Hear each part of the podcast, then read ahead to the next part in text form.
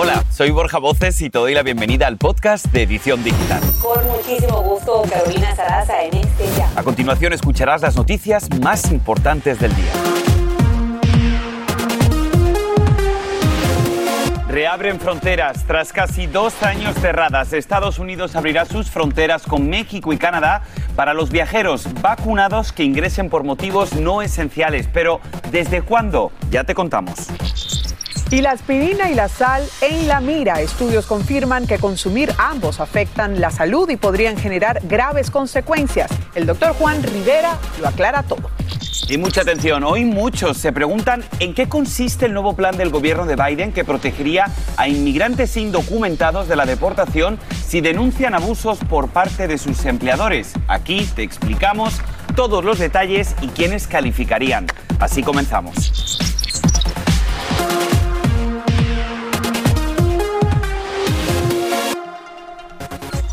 Hola, ¿qué tal? Muy buenas tardes. Te damos la bienvenida a tu edición digital hoy miércoles 13 de octubre y te saludamos con muchísimo gusto Elia Angélica González y un servidor Borja Voces. Es siempre un placer informarlos, por supuesto, y comenzamos ya con eso.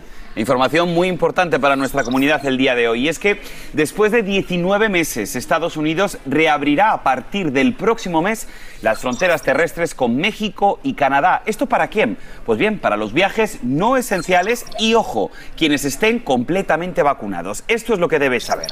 Según el Departamento de Seguridad Nacional, para que tengan el tiempo suficiente, a mediados de enero los viajeros esenciales que busquen ingresar al país, como por ejemplo camioneros, estudiantes y trabajadores de la salud, deberán estar completamente vacunados. Escucha bien, si entras en auto, tren o ferry, inmigración te preguntará si estás inoculado y los oficiales determinarán al azar y con absoluta discrecionalidad si verifican el comprobante de vacunación. Bueno, y también no se requerirán pruebas de COVID siempre que los viajeros estén vacunados. Solo aceptarán dosis aprobadas por la OMS. Nos conectamos justamente con Jorge Fregoso hasta Tijuana con las reacciones a esta medida. Adelante, Jorge, te escuchamos. Hola, ¿qué tal? Muy buenos días. Eliangélica Borja, los saludo con gusto desde la garita de San Isidro en la frontera con Tijuana. Me encuentro en este momento en esta zona porque aquí es donde se da el cruce de personas más importantes a lo largo de toda la frontera. Y con estos anuncios que se han dado sobre la posibilidad de la apertura para personas que cuenten con la vacuna, es que ya hay esperanza para los que se encuentran tanto en Tijuana, en México, para cruzar, a realizar diversas actividades, pero incluso también para aquellos que hacen comercio aquí en la frontera. Hoy voy a platicar con eh, Jesús, él vende diversos alimentos aquí en la garita de San Isidro. Jesús, platícame, eh, ¿qué beneficios puede haber para ustedes ahora con la apertura para todos en la frontera? Pues que pase más gente y haga más ventas.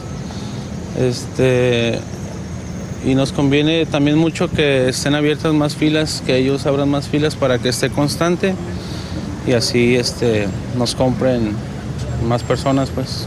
¿Bajó la venta ahora que estaba cerrado completamente? Sí, bajó yo creo que un 60%, 70%.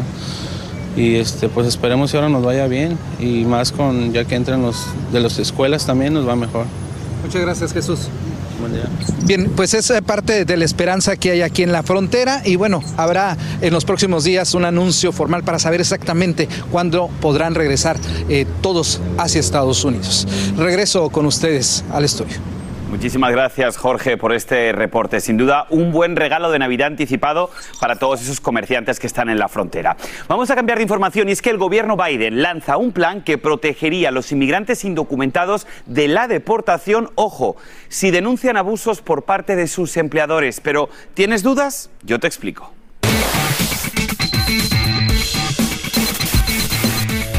Pues comenzamos. El secretario de Seguridad Nacional Alejandro Mayorkas le dice a los directores tanto de ICE como de CBP y de Inmigración que el ministerio se va a enfocar en esos empleadores sin escrúpulos que explotan la vulnerabilidad de los trabajadores indocumentados. Ahora bien, los actos ilegales incluyen, por ejemplo, el pago de salarios inferiores a los establecidos para poder imponer condiciones inseguras de trabajo y así facilitar la trata y explotación infantil. Las agencias de inmigración tendrán exactamente 60 días para desarrollar opciones para este cambio. Con esto, el gobierno de Biden espera reducir la demanda de empleo ilegal y dejar de perjudicar a quienes compiten por un puesto. ¿Qué tal? Bueno, y seguimos con temas migratorios porque agentes de la patrulla fronteriza rescatan a una niña salvadoreña de siete años tras cruzar el muro en el sector de El Centro, en California, a dos millas del puerto de entrada de Caléxico. Funcionarios vieron a una persona con la pequeña en su espalda mientras bajaba por una cuerda a suelo estadounidense en una valla de 30 pies de altura. Increíble. Ellos evitaron acercarse para no poner en riesgo la vida de la menor que fue abandonada por el coyote y llevada a un centro de procesamiento. Y algo que nos interesa a todos. El presidente Joe Biden habla hoy de los problemas de suministro. Esto ante la advertencia de los principales minoristas sobre la escasez y aumento de los precios para la temporada navideña, como ya te hemos contado aquí en la edición digital. Esta pandemia sin duda ha desencadenado el cierre de fábricas e interrupciones en el transporte de mercancías en puertos muy importantes a nivel global, por lo que la Casa Blanca está negociando con esas entidades privadas para que todo fluya con normalidad para estas fiestas. Y seguimos en la principal casa de gobierno porque el presidente Biden también firma hoy la ley que le permite elevar el techo de la deuda a 480 mil millones de dólares, permitiendo que pague sus deberes hasta principios de diciembre. Con esto, el país evita el caos económico que desencadenaría incumplir y que podría llevar a una recesión global con efectos catastróficos, según los expertos, para las economías. Y entre tanto, el gobernador de Texas, Greg Abbott, encendió la polémica luego de emitir una orden ejecutiva que prohíbe los mandatos de vacunas contra el COVID-19 para cualquier empresa vinculada al Estado. La medida busca que algunas universidades y también, por qué no decirlo, empresas privadas requieran la vacuna de estudiantes y empleados, como ha dicho el gobierno federal. Ahora bien, American Airlines y Southwest Airlines ya han dicho que no, que no van a cumplir las órdenes de Greg Abbott y que van a seguir exigiendo la vacuna a empleados a pesar de la orden ejecutiva del gobernador.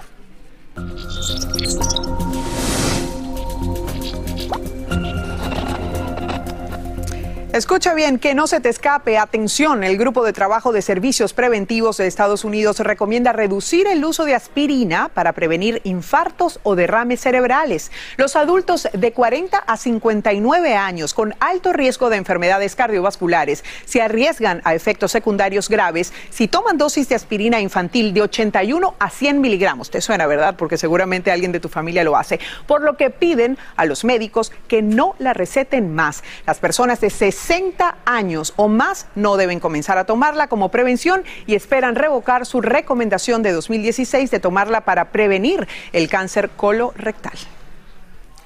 Y escuche esto, ¿amas la sal en las comidas? Bueno, esta información te va a interesar. Y es que la FDA recomienda a los fabricantes de alimentos y restaurantes que reduzcan la sal en los alimentos que venden. Esta agencia cita lo que llama una epidemia de enfermedades precisamente relacionadas con la dieta que consumen millones de estadounidenses en este país, incluso con comida preparada en casa. La idea es consumir casi una cucharadita máximo por día. Atento a ese dato. Pues bien, pues para hablarnos de todos estos de la aspirina y por supuesto de la sal, nos acompaña el doctor Juan Rivera, nuestro corresponsal médico principal de Univisión. Doctor Juan, gracias por estar con nosotros. Qué gusto me da verte en el estudio, por igual, cierto. Igual, gracias. Vamos a comenzar. ¿Qué deben saber las personas que toman una aspirina al día, doctor?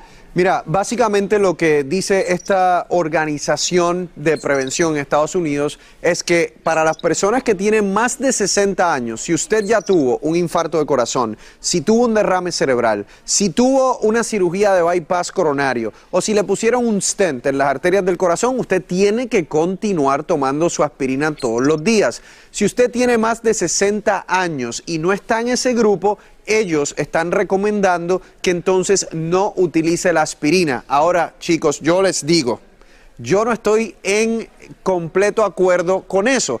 Como cardiólogo preventivo, yo les puedo decir que a mis pacientes, inclusive mayores de 60 años y menores, yo les hago un estudio que es una tomografía computarizada del corazón, un CT scan del corazón, para entender cuánta placa tienen en las arterias del corazón, aunque no tengan síntomas. Eso les da una puntuación, una puntuación de calcio coronario. Si esa persona tiene más de 100, hay estudios que demuestran que una aspirina de bebé de 81 miligramos previene un ataque de corazón. Entonces, estas recomendaciones no toman en cuenta esa evaluación adicional que muchos cardiólogos preventivos hacemos. Entonces, mi recomendación es que usted hable con su médico, si puede, con alguien que sea especialista en cardiología preventiva para que mejor sepa si se la toma o no. Bueno, y justamente porque muchos toman eh, preventivamente, ¿qué podría reemplazar eso? Y además, eh, quiero preguntarle, ¿por qué es peligroso consumir altos eh, niveles de sodio? Bueno, en términos de la aspirina, se ha utilizado mucho tiempo para prevención cardiovascular, inclusive para pre- prevención de cáncer de colon. No hay nada para sustituirla. Entonces es entender quién la necesita y quién no. En términos del sodio y la sal, malísimo. La noticia que ustedes dieron es, ex- es literalmente la verdad. Tenemos una epidemia de sal, eso aumenta el riesgo de hipertensión arterial y enfermedades del corazón. Pues ya sabemos, a que le guste la sal, ya saben familia, en casa vamos a reducir esos niveles, dicho por el doctor Juan Rivera. Gracias doctor. Gracias a ustedes. Un placer estar verte. Y bueno, seguimos con temas que atañen a la salud porque la FDA autorizó por primera vez la venta de un cigarrillo electrónico en Estados Unidos. En un comunicado, la agencia determinó que el beneficio potencial para los fumadores que cambian completamente o reducen el consumo de cigarrillos superaría el riesgo de que los jóvenes lo usen. La marca anunciada es comercializada por RJ Reynolds bajo la marca Views. Y cambiando totalmente de tema, un nuevo incendio forestal en California que se inició hace solo dos días solo se ha podido contener en un 5% y el fuego está obligando tanto a evacuaciones como a cierres de carreteras estatales. El incendio de nombre Alizal creció rápidamente debido a los fuertes vientos. Vámonos hasta allá. Allí se encuentra nuestra corresponsal Socorro Cruz en Santa Bárbara con todos los detalles. Socorro, cuéntanos, ¿cómo está el panorama? Hola, ¿qué tal? ¿Cómo están? Muy buenos días. Bueno, nosotros nos encontramos en un lugar clave. La autopista 101 continúa cerrada y las autoridades no saben cuándo la van a reabrir, ya que el fuego, bueno, todavía mantiene a los bomberos en jaque. Vamos a poder mostrarles en este momento los oficiales, pues están deteniendo a los vehículos que logran llegar hasta esta altura de la autopista. Algunos de ellos pueden cruzar, otros no.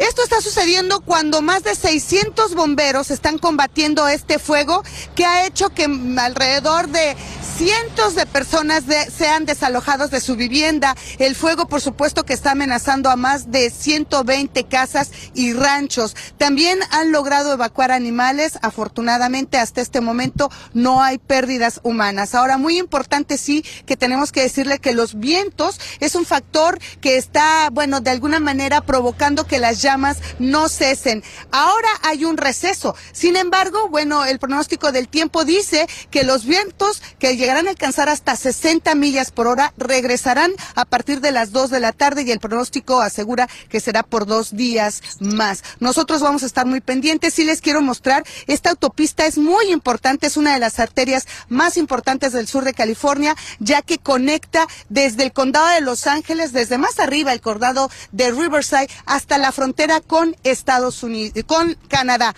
Al fondo es donde está el fuego. Nosotros continuaremos pendientes. Vuelvo al estudio. Es impresionante, Socorro. Gracias por este informe. Seguimos. Seguimos con más, claro que sí. Es que hay una cantidad récord de estadounidenses que renunciaron a sus trabajos. El número más alto desde diciembre del 2000. Tenemos todos los detalles. Y una escuela católica de Chicago pide disculpas por un supuesto acto racista de varios estudiantes hacia los mexicanos. Todos los detalles al volver. Y ahora regresamos con el podcast de Edición Digital con las principales noticias del día. Seguimos con más noticias aquí en tu edición digital y después de que el forense de Wyoming anunciara que Gaby Petito murió por estrangulamiento, fue blanco de amenazas cuando alguien pirateó la cuenta de un periodista que hizo además preguntas obscenas, esto durante la conferencia de prensa transmitida en vivo. A esta hora, Brian Laundrie, persona de interés en el caso, sigue sin aparecer, pero Ailén del Toro nos ha preparado una línea de tiempo de este caso para que estemos todos en la misma página. Vamos contigo, Ailén, cuéntanos. Muchísimas gracias, Borja. Bueno, vamos a empezar con la línea del tiempo. Mes de julio, Gaby y Laundry partieron en una camioneta Ford desde Nueva York a visitar parques nacionales durante cuatro meses. Ella compartía pues todo este viaje en sus redes sociales. Ahora nos vamos al 12 de agosto. Sí, esto que vemos en pantalla, la famosa pelea. Un testigo llamó al 911, pero los policías consideraron que no se trataba de un caso de violencia doméstica, así que no hubo arrestos. Según uno de los abogados, Laundry viajó a Tampa, Florida, el 17 de agosto porque supuestamente necesitaba vaciar una unidad de almacenamiento para ahorrar dinero, pues querían extender todo este viaje. El 23 de agosto regresa a Salt Lake City con Gaby. Un día después, 24 de agosto. Y esta es una fecha clave, ya que Gaby se comunicó por última vez con su mamá por FaceTime. Ese mismo día, la pareja fue vista saliendo precisamente de un hotel. El 25 de agosto tenemos esto que está acá, que es la última publicación que hay de Petiro en su cuenta de Instagram. Aquí tenemos la fecha. El 27, una pareja dijo que los vio pelear en un restaurante y que de hecho ella se encontraba llorando. Y el 29, otra testigo dijo haberlos encontrado en un parque. El 30 de agosto, la mamá de Gaby recibió lo que vemos acá, un mensaje de texto extraño del celular de su hija, pero no está segura de que Gaby lo haya escrito. A partir de aquí, del 30 de agosto, ellas pierden contacto. Ahora, el primero de septiembre, Landry regresa solo a su casa en Florida en la camioneta. Hay que destacar que entre el 30 de agosto y el primero de septiembre usó una tarjeta de Gaby e hizo gastos superiores a los mil dólares.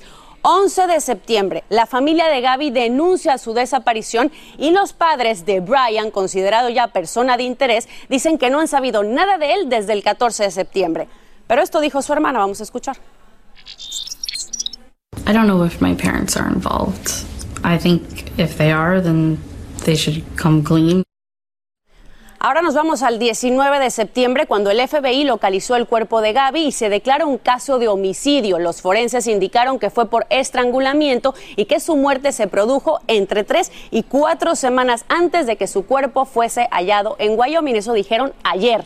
Ahora los investigadores sí pues van a tener que armar pues este rompecabezas de todas las fechas que acabamos de ver porque por ejemplo si el cuerpo fue encontrado el 19 de septiembre y ya tenía de tres a cuatro semanas de haber fallecido, quiere decir decir que el homicidio podría haber ocurrido a finales de agosto o principios de septiembre. Pero hay que recordar, chicos, que la última vez que tuvo FaceTime con su mamá, que la vio fue el 24 de agosto.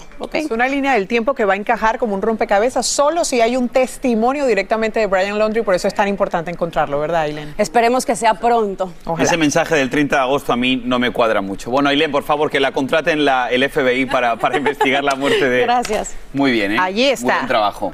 Gracias. Criminóloga graduada, empírica, como dirían.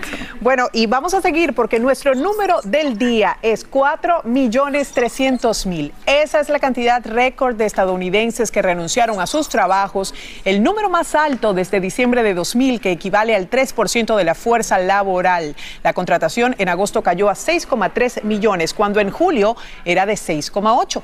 Según el Departamento de Trabajo, esto ocurre por la combinación entre el aumento de oportunidades y mejores salarios en otros sitios, además del miedo a la variante Delta. Y al regresar vamos a hablar con Edith González, la mujer que encontró en Mona Rodríguez el ángel que le salvó su vida. Y de la ficción a la realidad, el famoso actor William Shatner de la popular Captain Kirk de Star Trek viajó al espacio. Te contamos los detalles. ¡Qué emoción! Ya venimos. Una riesgosa misión las ha llevado a las regiones más remotas de su país, pero estas heroicas enfermeras, conocidas como rastreadoras del COVID, afirman que el amor a los más necesitados las ayuda para enfrentar agotadoras jornadas y el peligro de contagio. Y con solo 14 años, un joven artista asombra a quienes lo ven tocar las maracas. Serán testigos de su increíble talento que impresionó al mismísimo Gilberto Santa Rosa. Con esto y más los esperamos hoy mismo en Primer Impacto. No se lo pierda. Este es el podcast de Edición Digital, con noticias sobre política, inmigración, dinero, salud y mucho más. Y esto lo vi en redes. La escuela Montini Catholic High School de Chicago ofreció disculpas por esto. Este supuesto comportamiento racista que tuvieron algunos estudiantes durante un baile escolar el sábado pasado. Miren, varios compañeros se arrodillaron y se burlaron de los mexicanos cuando el DJ de la fiesta puso la canción Payaso de Rodeo. Según algunos testigos, varios jóvenes mostraron su descontento con lo ocurrido y otros habrían hecho comentarios déspotas hacia los mexicanos presentes. Qué indignante. Bueno, y vamos a otro tema que tiene que ver con la esperanza, porque bien dicen que todos tenemos un ángel. Edith González esperaba un donante de riñón para salvar su vida y apareció, y todo gracias a la familia de Mona Rodríguez, la mujer que falleció poco después de recibir un balazo de un oficial de seguridad en las afueras de una escuela en California. Edith dice estar más que agradecida con la familia de Mona, que sin duda no ayudó, no dudó en ayudarla. Nos vamos a conectar con Edith hasta Los Ángeles. Edith, muchísimas gracias por estar con nosotros aquí en la edición digital. Antes de comenzar con la entrevista, tenemos un mensaje para ti, un mensaje que te han mandado precisamente los familiares de tu donante, de Mona. Escuchemos. Muchas gracias por las palabras bonitas que he dicho sobre mi hermana y que, ah, que se cuide mucho, que cuide su, salud, que cuide a sus hijos y que ah, ojalá viva una vida mejor y más tranquila y que ah, algún día nos miremos y pues que se cuide mucho. Pues Edith, ahora es tu turno. ¿Qué le dirías? Qué motivo, ¿no? Sí, muy hermoso. Ah, pues antes de todo, buenos días y que ha sido um, algo muy hermoso, una bendición conocer, ojalá conocernos muy pronto. Hasta ahorita, este, todo ha salido muy bien. Este, el riñón ha sido un milagro, ha sido todo perfecto, no ha habido ningún rechazo.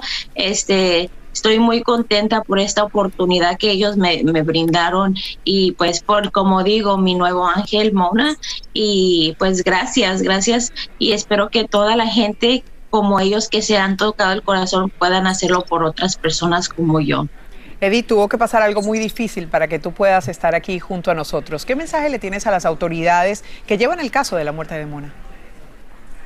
Que ojalá y pronto hagan uh, justicia y que puedan resolver esto y no lo dejen, no lo abandonen, que han pasado muchos casos como el de ella y nomás es como un capítulo más, se cierra y no, no, no hace nada al caso, pero ojalá y, y va a haber justicia y se pueda hacer algo y que ellos sigan manteniendo su fortaleza. Edith González, muchísimas gracias por haber estado con nosotros. Celebramos tu recuperación y lo más importante, muchísima salud para ti y para tu familia, querida. Cuídate mucho. Muchas gracias. A ti y que en su vida está, por supuesto, la esperanza sí. de Mona y su familia también. Seguimos, amigos, porque de la ficción a la realidad, el famoso actor William Shatner, el popular Captain Kirk de Star Trek, se lanzó en una aventura espacial a bordo de la cápsula Blue Origin de la empresa espacial de Jeff Bezos. Y así, el actor de 90 años se convierte en la persona de mayor edad en llegar al espacio y junto a tres compañeros de viaje alcanzaron las 66 millas de altitud sobre el desierto de Texas. Luego se lanzaron en paracaídas en un vuelo que duró un poquito más de 10 minutos. ¿A ti te gustaría hacer esa experiencia? Lo digo todo el tiempo y todavía sigo esperando la invitación. Lo que me falta es esto, cariño. No, hay, hay voluntad, pero no hay esto. Exacto. Chao. Oye, sí, edición digital mucho. desde el espacio, estaría bueno. Gracias, familia. Allí nos vemos. Yo desde aquí.